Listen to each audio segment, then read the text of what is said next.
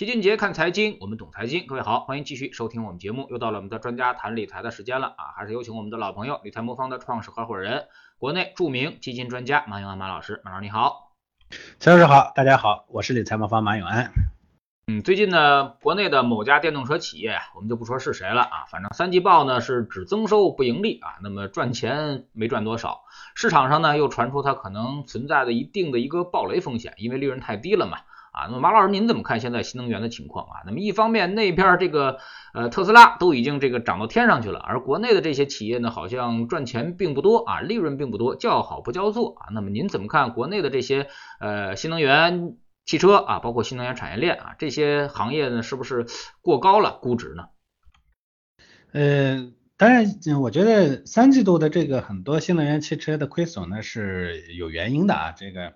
呃，倒也不是一个持续的长期的原因，为啥呢？因为全球都缺芯片，呃，很多咱们国内的新能源汽车呢也受波及了。你现在又是控能耗，各种大宗商品的价格呢又涨得特别厉害。呃，所以导致这个像锂电池的材料啊，以及汽车其他用料的成本呢涨得非常高。呃，这个呢使得三季度、四季度它的生产受了影响，所以生产的影响最后呢就反馈在这个业绩上。所以我个人倒觉得这个最近的这个新能源汽车的业绩呢不是个特别大的问题。咱们坦白的说，特斯拉都涨到天上去了，这个特斯拉的业绩好像这个看上去也不是那么的出彩，是吧？所以这是个这是个也不能说是一过性的影响，但确实是个阶段性的影响，对吧？呃，那所以它的这个值不值，主要还是看未来啊，未来呢它的成长性如何？那成长性最终呢可能会带来真正的到最后的一个盈利的增加。呃，那对于国内的这种电动车企业的未来会怎么样啊？往大了说呢，当然新能源车这个路呢想象力无限，是吧？呃，政策上呢，其实已经把这个呃这个这个双减啊，是吧？这个减提到了不能再高的位置，是吧？最近呢，其实这个正在开的这个气候峰会里头呢，咱们其实也是鼎力支持啊，是吧？所以呃所所谓这个碳达峰行动方案里头也提到要大力推广新能源汽车，降低传统汽车的占比，因为我们现在的新能源汽车的渗透率呢，其实比比美国要高，但是比欧洲要低。而且我们的对这一块的这个力度呢，其实也不比别的别的国家的少，所以它其实有很大的成长空间。但是往小了说呢，这个头部的这个这个新能源企企业啊，尤其少数的咱们那几家企业呢，其实都是呃应该说能对标特斯拉的，因为它从前头，甚至它可能会比特斯拉呢会走得更长，因为它在产业链上的这个占的位置、占的占的这个点呢占的更多。所以呢，对于龙头型的这种企业，包括尤其像这个涵盖了电池制造、电子代工等等，这个手里头握有一大把王牌的这种企业来说，我觉得呢，这个。呃，我觉得呢，至少这些企业的未来，企业本身的未来呢，我觉得是不愁的啊。这一点上，我倒是我倒是跟市场的观点可能不太一样。呃，当然有人担心呢，说这个企业有未来，现在的股价呢是这个已经透支了未来，是吧？这个涨得太快了。确实，你看很多，包括现在咱们头部的这个新能源汽汽车企业，五月份到现在，是吧？这个股价呢少的好多已经翻了翻了倍了。呃，但是这个也要看它的这个市销率啊，市销率呢就是公司总市值和营业呃营业的这个收入比啊，也叫 PS 值，市销率越小呢，投资价值越大。目前头部的很多企业呢，像这个大概只有五六倍，而呃特斯拉呢都已经十五倍了，所以从这个角度来说呢，我觉得说简单的说，人家已经没有机会了，这一点上我觉得我倒也不怎么看啊。那么现在对于新能源的这个大家的分歧还是比较。呃，大的啊，那么有些行业呢，觉得这个研究，觉得这个行业啊，明年可能会见到一个呃高点啊，那么您怎么看？那么这个行业会不会有周期呢？呃，肯定会有周期，但至少现在呢，从政策的面上来看呢，它在呃它在周期的呃景气的爬爬坡的过程中，而不能说它现在到了顶点，还是这个东西，就是这个这个品类呢，它的发生呢，它不是自然的技术成长的结果，它是。呃，被迫的这个需求推动的结果，所以这种的话呢，那更多的还是要看这个政策对市场的影响有，就政策究竟会怎么大，怎么走。那从现在的这个碳达峰的这个政策，呃，这个双碳的这个政策来看的话，呃，我觉得未来呢这个方向上呢，可能是很多国家，不光是中国，很多国家的这个下一阶段的这个重点的突破方向。嗯，从这个角度来说呢，既然人这个政策本身还在爬坡的路上，你要说这个简单的说，这个行业本身呢在爬坡，这肯定是为时过早了。不过啊，这个行业里头有个特别典型的特点。呃，就是分歧大、争论大的时候，往往它都不是到低点的时候，这是从另一个角度来看的哈。呃，我在历史上呢跟踪这个基金的业绩的时候，我就曾经发现过这么一个现象，就是基金呢，当在某个品类或者买某个板块上有增有减，而且有增的猛增、减的猛减这种。对配置的呃分歧呢特别大的时候呢，一般这个行业呢还没有到顶，这个板块没有到顶，而而往往呢这个真正的到顶呢会在他们的分歧达到顶点以后，形成了一致性预期的意见，大家的分歧减小的时候，这个减小往往是。哎，因为它还接着涨嘛，涨的这个呢，说服了那个认为要跌的减减减仓的那些呢，被呃加仓那些给说服了，市场形成一致预期的时候，到那个时候呢，市场反而可能会到顶部了。所以分歧不怕的啊，我觉得呃很多做投资的人特别说，大家都看好我就敢进，如果说有人总有反对意见，我就不敢进，这恰恰就错了。真要有分歧的时候，恐怕还是比较安全的时候啊。嗯那么在整个的新能源产业链上啊，有很多的这个子行业啊，包括我们说的呃电动车，包括储能啊、风电，包括这个光伏啊。那马老师您怎么看啊？那个这些子行业啊，您更看好哪个呢？我个人觉得啊，这个整个碳达峰的相应的产业链上，或者说整个呃新能源产业的产业链上。政策直接受影响最多的，当然也是说启动最早的、成熟度最高的呢，其实是电动车，这个大家都已经知道了，对吧？而储能和风电这两块，理论上说呢，储能呢其实是呃跟风电呢是同步的，就储能技术的成熟，它才会带动风电行业的下一步发展。理论上说，在现有的这个储能技术下，其实风电的发展呢有可能会走到一个阶段性的瓶颈了。因为这今年的这个情况，大家很明显的能看到，风电呢，你可以扩大装机量，但是这玩意儿呢，永远就是叫叫怎么说呢？这个我永远没办法把它放到最重要、最主要的这个能源的位置上去啊。这个你看，呃，实际上有效的这个能源应用的话，风能呢可能比。啊，这个这个这个这个火电啊要小很多啊，同样装机量的这个风能，那我要真把它当个东西使的话呢，那我我我的我的这个呃我的这个余余量啊，我就要放大很多倍，那就意味着它的投入产产出比其实没有那么高，为啥呢？就是这个这个风能这东西是是靠天吃饭的，水能也是靠天吃饭的，但它没有风能那么那么那那波动那么大。风能啊，太阳能其实都是靠天吃饭的。那么这样的话呢，后边的储能技术呢，其实它的要求呢就会特别特别的高。但确实从目前来看，我们的储能技术呢有待进一步突破。啊，可靠的性价比比较高的，像这个水力储能这些技术呢，它是，呃，它是它的它的投入其实并不低，而我们现在呢，很多地方呢，其实做的都是那个，甚至用电池储能的这种方式，这种方式的话，那性价比就太更低了，对吧？我看到最近呢，这个好多好几个地方呢，在帮呃这个沙特在建一个完全靠啊，这靠这个靠这个清洁能源。啊，和和庞大的储能体系呢，来来改造一个一个一个城市，一个小城市。啊，让它呢完全改成一个绿色的城市。那这里头呢所用的这个这个储能技术呢，我们看上去似乎还是原来的这种啊传统的这个电池储能的这种。那么这样的话，我觉得只有这个沙特这种是吧，不把钱当钱的国家才能用得起，其他的国家可能用不起来。所以我想这两个是瓶颈，但是这既然是瓶颈，它可能没有突破前，这个呢这个呢机会呢可能都会减少。所以呃，您刚才问到，我觉得其实最。最可能性的还是啊还是电动车整个整个产业从大的角度来说啊其他的可能都会沉寂一段时间我猜测啊嗯。今年呢，整个这个新能源的行业都是上涨非常明显的啊。那么很多这个指数基金啊，包括这个行业指数基金啊，都是涨幅特别大啊。那么有的这个一个基金经理啊，其实刚管基金一年，上半年的时候最高的时候差不多已经翻倍了啊。那么很多投资者都问啊，说那我我们做投资啊，或者我们做这个呃这个这些产品，能不能通过一些指数基金来跟上这些呃这些这些上涨的幅度呢？啊，那么。选择一些公募的一些主动基金还是好呢，还是选择一些这种行业指数的一些 ETF 好呢？马老师您怎么看？呃，这个呢，其实有一个问题啊，就是呃，行业的包括像最近特别火的，我看有十一家公募基金公司申报了储能啊、风电啊这种 ETF。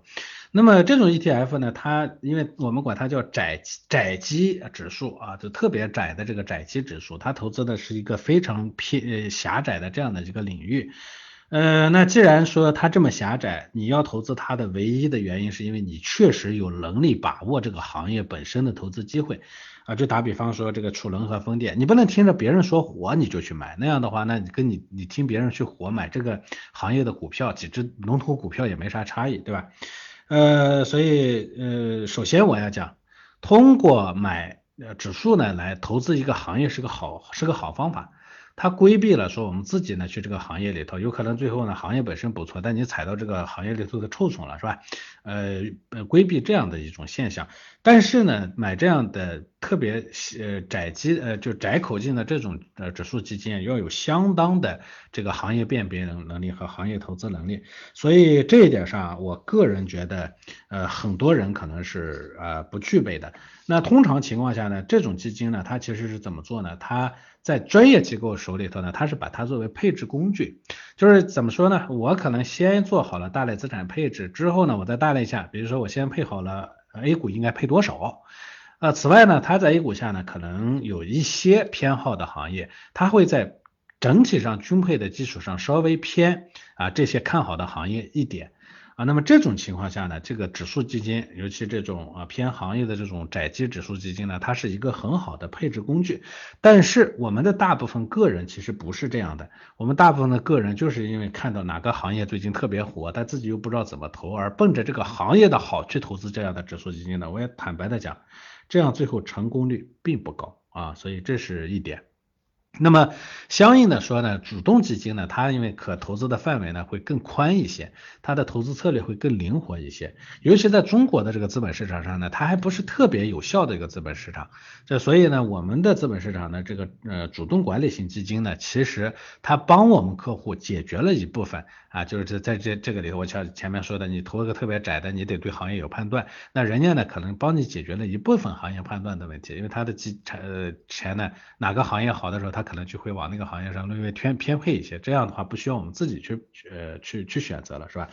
所以呢，主动基金呢本身还有一些超额收益能力，再加上它能帮助我们解决我们在指数之间的选来选去、配来配去的这个难题啊，那么其实它很多时候呢还是有投资价值的。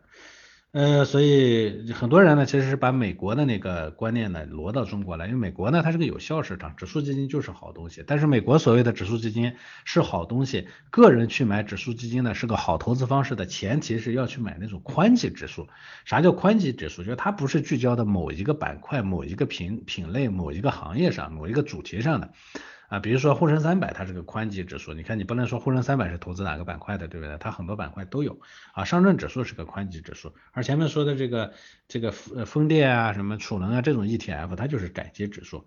所以在美国呢，买买这个指数基金呢可能会好一些，在中国呢。哎，我觉得主动基金呢，适当的配一些主动基金呢，可能更适合小白。如果你非得要买指数基金的话，我倒建议大家去买宽基，而不要过多的去买过窄的去聚焦的这个窄基上啊，这不是个很好的方式啊。嗯，那么主动基金呢，现在就有一个问题，就是说，呃，有些主动基金啊，它的风格并不是特别固定啊，那么有时候它可能会经常出现一些风格漂移的情况啊，甚至更换基金经理的情况。那么马老师您怎么看这个问题啊？包括今年这个基金经理这个动荡啊，也是 让我们是十分的这个始料未及啊。那么很多基金经理不是抑郁啊，就是离职啊，要不就是啊，前两天还有这个向阳总啊，那么出现了一些 这个。非常不幸的一些消息啊，那么您怎么看这个主动基金？我们拿住，呃，似乎总是有一个风险点出现，会击溃我们的心理底线。呃，是这样的，但这个基金经理这个行业啊，是个高压力、高耗能、高能耗的行业啊。其实基金经理这行业病的、抑郁的、出家的。这个这个这个因因意外就因病啊或者各种原因呢，其实去世的这挺多的。这行业我一直讲是个高危行业，它不是普通人能干得了的。这其实也是我一直讲说，资本市场挣钱没有你想象那么简单。很多人觉得这玩意儿是吧？我我我做工作挣钱不容易，那我得有个两把刷子，我得有个基本的工作技能，人家企业才要我，对不对？资本市场这个我低买高卖不就把钱挣了吗？就是人人都觉得这个上面挣钱呢挺容易的。就因为这种面上看上去很容易的这种假象呢，诱惑了无数的人冲了进去，最终呢，大家都交了学费，被人家给吸走了。为啥呢？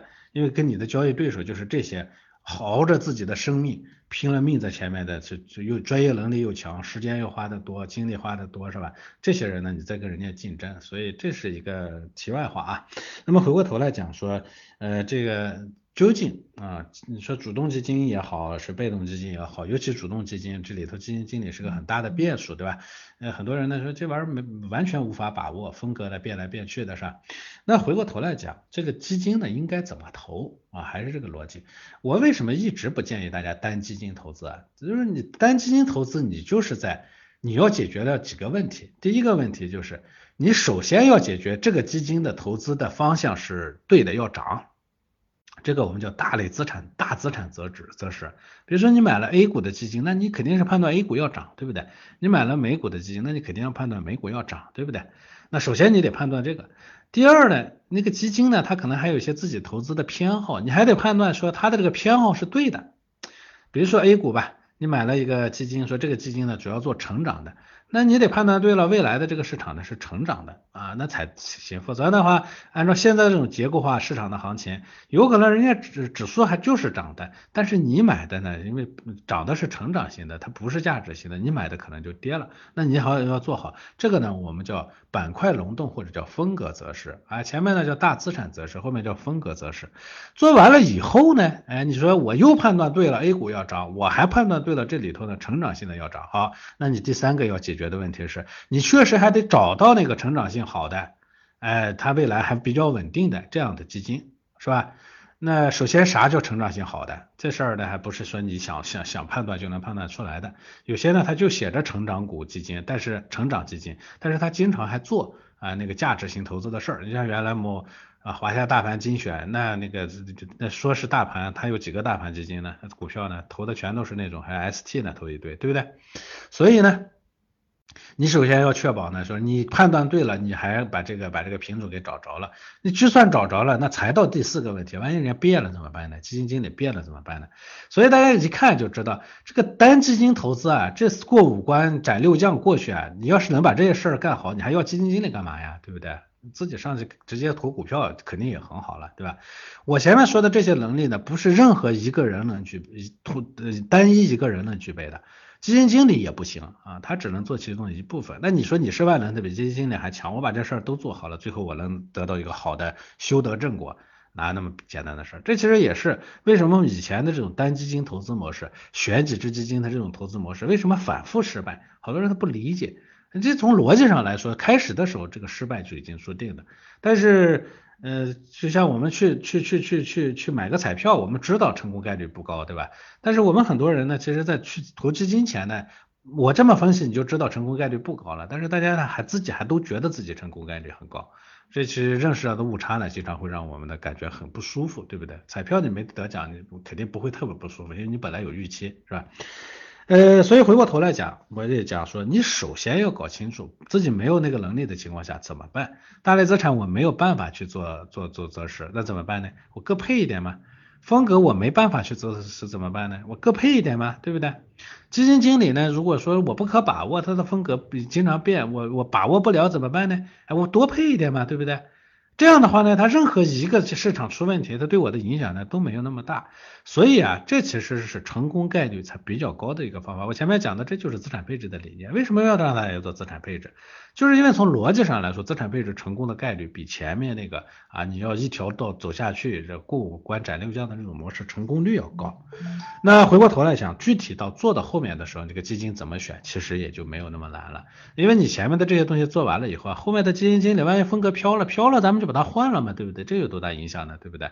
因为我前面的这个资产配置才决定了我真正的主要的收益。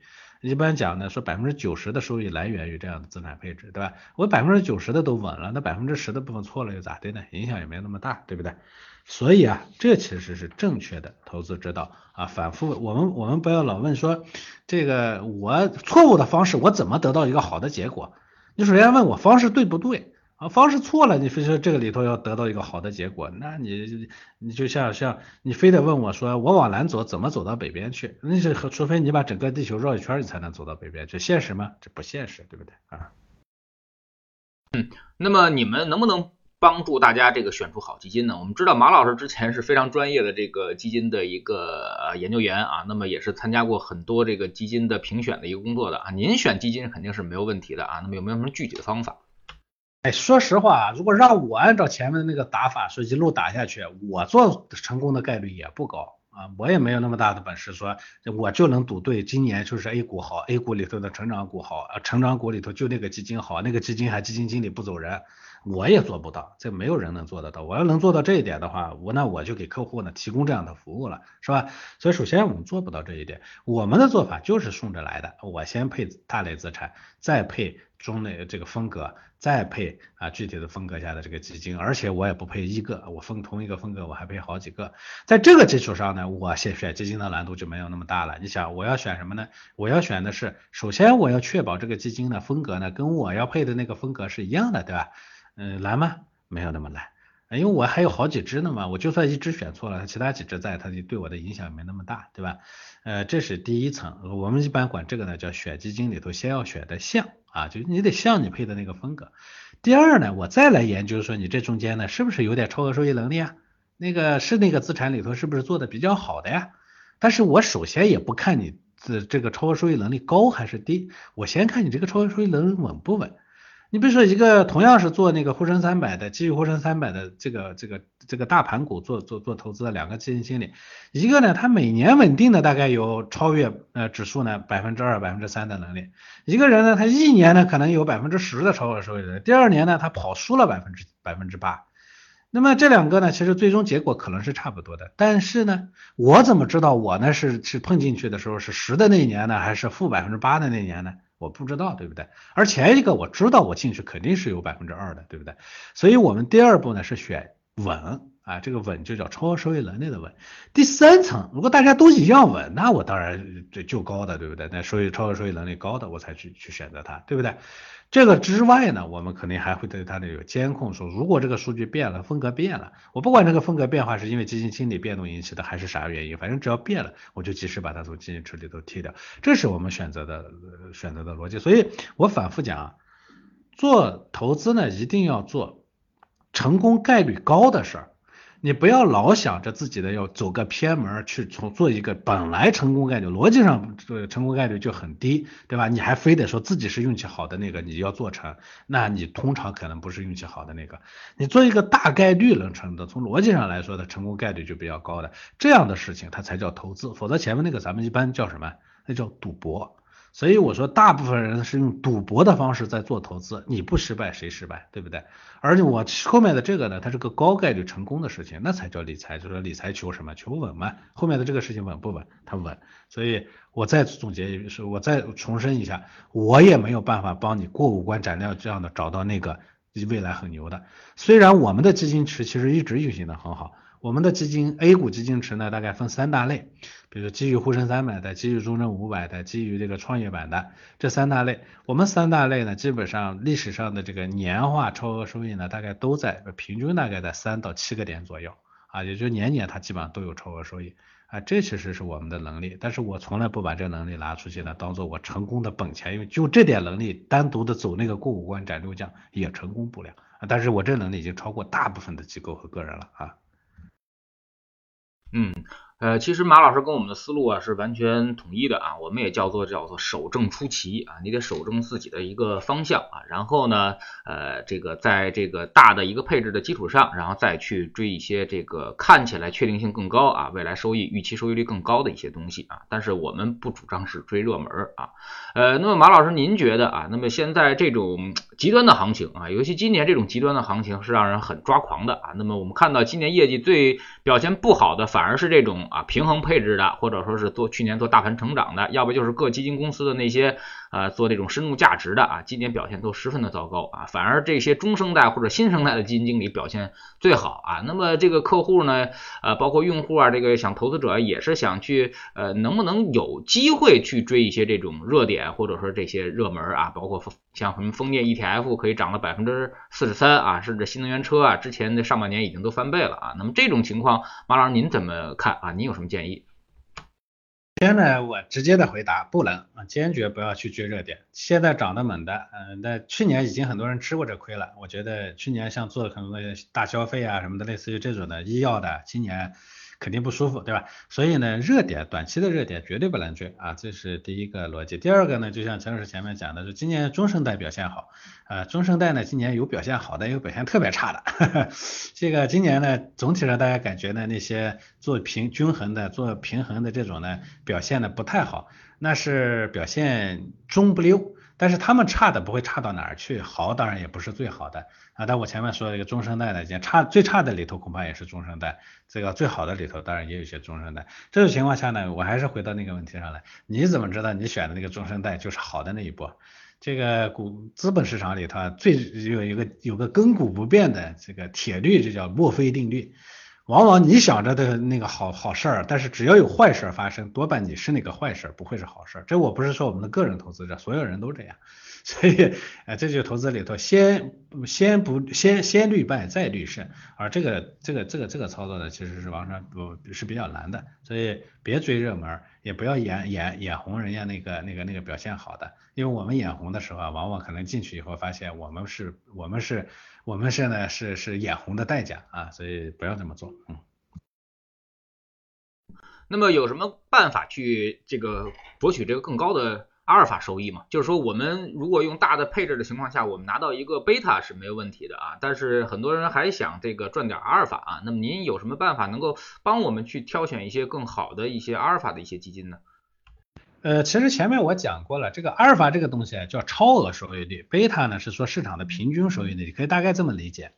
这个贝塔这个东西呢，其实现在的大部分阿尔法人家都叫伪阿尔法。啊，就是其实它都是来自于贝塔，啥意思呢？你比如说我前面讲过了，这个资产呢，这个呃股股好还是债好，美股好还是中国好，是吧？这个呢，它其实是其实我们叫大类资产配置，大类资产配置呢，它一般坚持的是叫略微均衡的基础上，那究竟哪个会更好一些呢？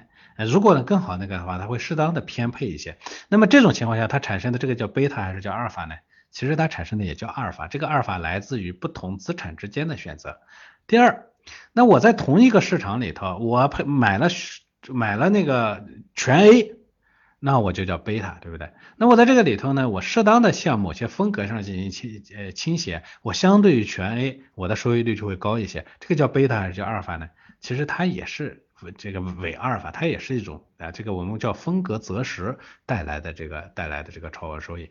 第三部分才是大家通常想象的，说我找了一个好基金，它管理能力强，啊，好基金经理是吧？他管理能力强，他攫取的股票就是比别人强。这个呢，是我们传统意义上说的阿尔法。这三层呢，其实带来的都叫超额收益率。我们只是说第三层那个超额收益率要你要谨慎，越到前面的超额收益率越好拿，越到后面的超额收益率越难拿。所以为什么大类资产配置优先就是这个意思，呃，我们的理财方方的我们的配置逻辑呢，我们也有超额收益。其实超额收益意思是同等风险下看你的收益多高，同等风险下我们的收益率肯定比大部分的机构要高。我有超额收益，那么我的超额收益来自于哪里？它它首先来自于大类配置，我其次来自于风格配置，第三我才来自于后面的这个具体选择品种的超额收益。诶，大家现实里头大家其实会对这个事情有感受，说走对方向。啊，是一切事情的基础，对不对？就像过去这些年，你买房子肯定收益率高，你不管你买的哪儿的房子，对不对？你买了是东城西城的、南边北边的，是吧？哪怕你买到这个天涯海角去，它最后的收益率都不差，是吧？但是你不，你你所以你不买房子和买房子差异最大，但是你哪儿买房子差异没有那么大，对吧？这其实就是大类资产配置决定了主要的收益来源的一个最最重要的例子啊，最直接的例子。呃，所以不要拘泥于阿尔法或者是贝塔，就要看，呃，我们永远其实肯定是奔着先拿平均收益这个基础上，我们拿超额收益来的。但是这个超额收益从哪里来？我们优先要去拿那些可靠性高的超额收益，而不要去拿那些费尽九牛二虎、成功概率可能不高的超额收益啊。嗯，非常感谢马老师今天做客我们节目啊，也是跟我们探讨了这个现在这个几年今年的这个基金行情的一些问题啊。确实有一些行业啊，或者有一些基金今年收益是不错的啊，但是我们一直讲究叫做呃风险与收益同源啊，也就是说盈亏同源，在整个这个你今年取得高收益的同时啊，那么其实它的风险也正在逐渐加大啊。大家千万不要忘了去年那个活生生的例子啊，那么当。呃，食品饮料啊，当这个医药产生超额收益的时候，或者说大幅跑赢市场的时候啊，那么它一定会在今年业绩表现十分惨淡啊。那么未来我们也一定能够看得到。那么在新能源和光伏啊，在这些呃我们说高景气度行业表现特别好的时候啊，那么未来其实它的预期回报正在逐渐下降啊。那么现在。呃，老齐有一个明确的观点，就是未来三到五年来看的话，那么新能源可能预期回报已经是负数了啊，所以大家应该呃尽量的避免这个热门啊。如果你看好新能源行业的发展的话，那也应该等它的价格便宜下来啊，没有那么高的价格的时候再去考虑。非常感谢马老师，再见。再见。